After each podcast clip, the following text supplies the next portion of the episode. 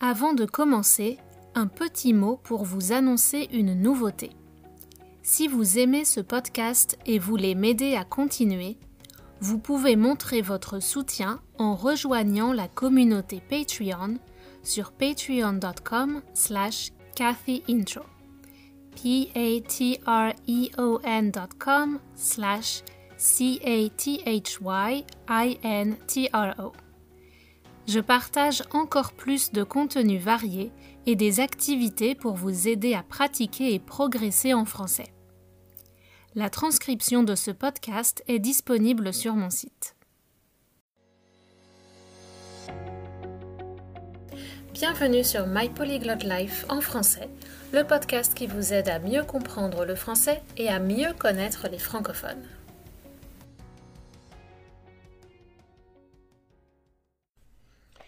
Bonjour à toutes et à tous, c'est un gros morceau aujourd'hui, je m'attaque à l'école. Dans cette série d'épisodes, je vais essayer de vous expliquer le système scolaire complexe en France. J'ai fait des épisodes plus courts mais plus nombreux, alors dites-moi si vous aimez ce format.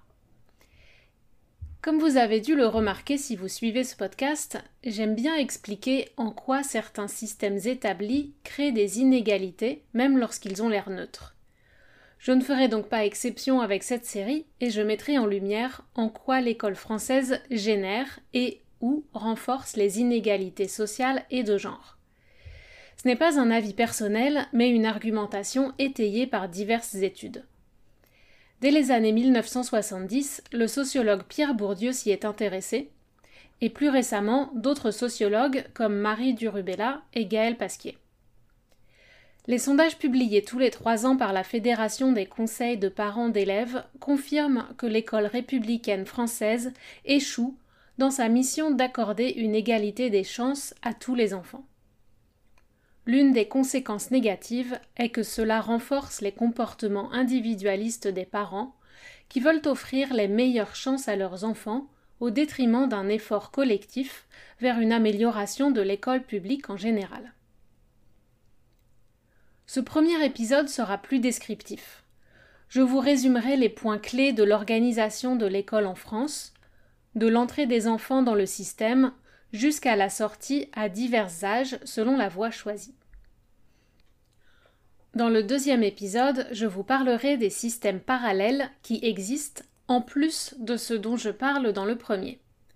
J'y parlerai de deux opposés, les filières courtes et professionnalisantes d'un côté, et les grandes écoles et écoles privées d'études supérieures de l'autre. Cet épisode est disponible dès aujourd'hui pour les abonnés Patreon et il sera diffusé un peu plus tard la semaine prochaine sur les autres plateformes. Je pense que ça vous aidera à comprendre la logique derrière les examens de français comme le DELF et DALF et ce que vous devez accomplir pour obtenir de bons résultats. J'espère que cela vous familiarisera aussi avec le contexte pour vous permettre de mieux comprendre certains films français. Dans les troisième et quatrième épisodes, j'aborderai le contenu des enseignements ainsi que plusieurs facteurs qui expliquent la reproduction des inégalités de genre tout d'abord, puis sociales. Ce n'est pas une liste exhaustive, il y aurait beaucoup de choses à dire. Mon expérience personnelle a orienté ma sélection. Je suis un individu de sexe féminin, issu de la classe moyenne, puis projeté dans l'univers des classes supérieures en intégrant une grande école. Avec ma connaissance du système, du monde professionnel, du monde de l'éducation en contexte français et canadien, et de ce que j'ai appris sur le fonctionnement du cerveau pendant ma formation de Neurolanguage Coaching, j'ai réalisé que l'école est à l'origine de nombre de nos insécurités personnelles à l'âge adulte et qu'il est important d'en prendre conscience pour notre bien-être et celui de nos enfants. Pour commencer, voyons comment le système éducatif est organisé. Je partage un diagramme sur mon blog et dans la transcription si vous voulez une aide visuelle. Ou alors sortez votre carnet et votre crayon si vous ne voulez pas vous perdre dans les méandres du système. En général, en France, on pratique la semaine de 4 jours, parfois 4 jours et demi. Les enfants vont à l'école lundi, mardi, jeudi et vendredi. Souvent, les élèves ont en plus des devoirs à faire à la maison. Les travaux des élèves sont notés par les enseignants et professeurs. Les enseignants, aussi appelés les maîtres et les maîtresses, dont le titre officiel est professeur des écoles, sont présents à l'école primaire. Ensuite, on parle juste de professeur pour le collège et le lycée. En général, la note, l'évaluation, est sur une échelle sur 10 ou 20. Par exemple, 10 sur 10 ou 20 sur 20 sont les notes maximales. La moyenne 5 sur 10 ou 10 sur 20 est le minimum pour valider un acquis. Si un élève a moins que la moyenne, on considère qu'il ne maîtrise pas les compétences nécessaires à ce niveau. Quand les enfants grandissent, les horaires de l'école changent un peu, et je vais maintenant revenir sur tous ces mots école primaire, collège, lycée, etc. Voyons maintenant la succession des, classes des niveaux scolaires. En France, l'école est obligatoire à partir de 6 ans, mais la quasi-totalité des enfants est scolarisée à l'école publique dès l'âge de 2 ans et demi ou 3 ans dès qu'ils sont propres, comme on dit, c'est-à-dire dès qu'ils sont capables de demander pour aller aux toilettes et qu'ils n'ont plus besoin de couches. Avant cela, les bébés vont à la crèche, si les parents ont eu la chance d'avoir une place dans ces établissements publics, ou alors chez une nourrice. À partir de 3 ans, ils vont donc à l'école maternelle, qui est l'équivalent du kindergarten, qui comporte trois niveaux. La petite section à 3 ans, la moyenne section à 4 ans et la grande section à 5 ans. Les salles ressemblent exactement à des salles de classe, mais en miniature. Des petites chaises, des petits bureaux, etc. On y apprend à lire l'alphabet, on fait des activités créatives, on chante et on fait des activités physiques. On apprend à socialiser dans un groupe d'une vingtaine d'enfants.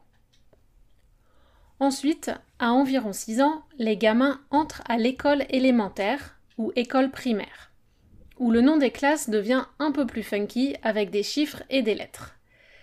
D'abord, on a le cours préparatoire, le CP à 6 ans, puis le CE1, cours élémentaire 1, le CE2, cours élémentaire 2, le CM1, cours moyen 1, et enfin le CM2, cours moyen 2. Ça s'arrête là et bizarrement, il n'y a pas de cours supérieur. Euh, les journées sont plutôt longues à l'école primaire. Les enfants commencent à 8h30 ou 9h jusqu'à 16h avec une longue pause pour le déjeuner et deux récréations. Des pauses de 15 minutes pour sortir de la classe et jouer, une fois le matin et une fois l'après-midi. Le midi, les enfants peuvent retourner manger chez eux ou aller à la cantine où ils reçoivent un repas chaud et équilibré pour une somme modique. C'est un service public fourni par l'école. Si l'enfant n'a pas redoublé, c'est-à-dire recommencé une classe car il ou elle n'avait pas acquis toutes les compétences requises, ni sauté une classe, avancé à un niveau supérieur plus rapidement, il commence ensuite le collège, donc après le CM2. C'est un passage très symbolique. On commence à quitter le monde de l'enfance. Les adultes vous répètent Tu es grand maintenant, les choses sérieuses commencent. C'est aussi un moment stressant car on change d'école et on ne connaît parfois personne dans le nouvel établissement. Du statut de grand en CM2 où on fait plus ou moins la loi dans la cour de récréation, on se retrouve le plus jeune du collège où il devient très important d'avoir l'air cool. Les élèves vont à l'école du lundi au vendredi, sauf le mercredi après-midi, traditionnellement réservé pour les loisirs. La journée de cours s'allonge un peu, elle commence souvent entre 8h et 8h30 et termine vers 16h30 ou 16h45, avec là encore une longue pause déjeuner et deux récréations. On commence à apprendre les langues vivantes, principalement l'anglais, l'espagnol et l'allemand ou le chinois, de façon plus structurée, et certains peuvent aussi prendre une option langue morte, c'est le latin et le grec ancien. À partir du collège, le système français adopte des chiffres, mais on compte à l'envers pour compter les années qui séparent du bac, le baccalauréat, l'étape ultime de la scolarité obligatoire. Au collège, on commence donc en sixième, puis on va en cinquième, quatrième et troisième. Ici, nous avons un premier examen, le brevet des collèges. Il y a 50 ans, ce diplôme signifiait encore une étape importante, mais maintenant c'est juste ça, le premier examen sérieux de notre vie d'étudiant. Il est sérieux car on a un bout de papier officiel si on le réussit, un diplôme, et il est la clé de notre entrée au lycée. Si on rate l'examen, on ne peut pas continuer une scolarité générale. Il faut choisir un système parallèle moins prestigieux. J'y reviendrai dans le deuxième épisode. Mais bon, pour le moment, admettons que tout se passe de façon standard, vous avez obtenu votre brevet à la fin de la troisième, bravo, vous avez le droit d'aller au lycée qui dure trois ans. Les journées deviennent alors interminables et vous avez plus de devoirs à faire chez vous. Les cours commencent en général à 8 heures et se terminent après 17h30 avec 1h30 de pause déjeuner et deux pauses de 12 à 15 minutes pour couper la matinée et l'après-midi. En ce moment, on se pose la question de peut-être reculer l'heure du début à 9 heures pour mieux respecter le rythme biologique des adolescents. Il y a plusieurs types de lycées, mais on va rester dans la voie classique pour l'instant. De nos jours encore, les filières scientifiques ont la meilleure réputation. Il paraît qu'elles ouvrent plus de portes, qu'elles donnent plus d'opportunités pour les études supérieures et pour obtenir un bon travail. Après viennent les filières économiques et technologiques, puis, en queue de peloton, les lettres et les arts. C'est bien connu, les métiers artistiques et littéraires sont pour les feignants et ne paieront pas les factures quand vous serez adulte à moins de vouloir être prof. Désolé pour ceux d'entre vous qui ont étudié ces sujets, je ne fais que répéter un stéréotype courant qui ne reflète pas mon opinion personnelle. Alors, pendant toutes vos années de lycée, les adultes vous gratifient régulièrement de Haha, attention, bientôt le bac, faut travailler, hein Il faut dire aussi que le bac est fondamental, même si en réalité ça ne signifie presque plus rien non plus, car près de 90% de chaque classe d'âge obtient le bac de nos jours. Et même 95% en 2020, une année perturbée par le coronavirus. Donc, pour résumer, en France, ne pas avoir le bac, c'est vraiment la loose. Ceux qui n'ont pas le baccalauréat ont une étiquette de personnes pas intelligentes et incapables de réussir des études. Il y a aussi cette idée que si vous n'avez pas réussi vos études, c'est que vous n'avez pas assez travaillé. C'est vraiment une question de responsabilité personnelle.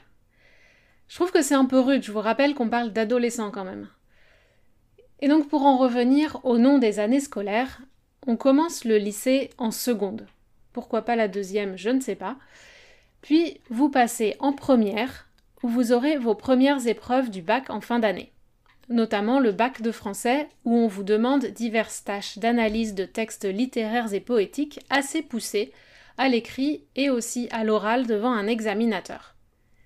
Et enfin, l'année du bac qui s'appelle la terminale. De nos jours, peu de jeunes s'arrêtent à la terminale et on continue nos études vers des bac plus 2, bac plus 3, bac plus 5.